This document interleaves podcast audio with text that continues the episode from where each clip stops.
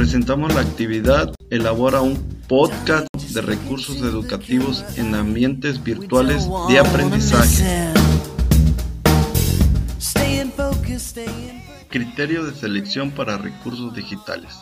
Dentro de la selección se define como el proceso que permite evaluar la calidad, importancia y utilidad del contenido de los recursos digitales con el objeto de que estos respondan de forma adecuada a las necesidades y demandas de información que tiene la comunidad a la cual la biblioteca debe atender.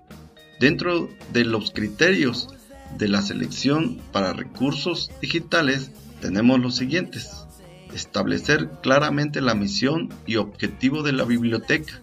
Identificar las necesidades reales y potenciales de su comunidad identificar las fortalezas y debilidades de la colección en, términos de áreas y materias y de recursos específicos, determinar qué presupuesto está disponible para el desarrollo de las colecciones impresas y digitales, determinar con qué presupuesto se cuenta para la infraestructura tecnológica, desarrollar un plan para identificar el uso de potencial de los diferentes recursos que se requieren y realizar un estudio sobre los servicios que se usan, cómo se usan y cuáles se desean.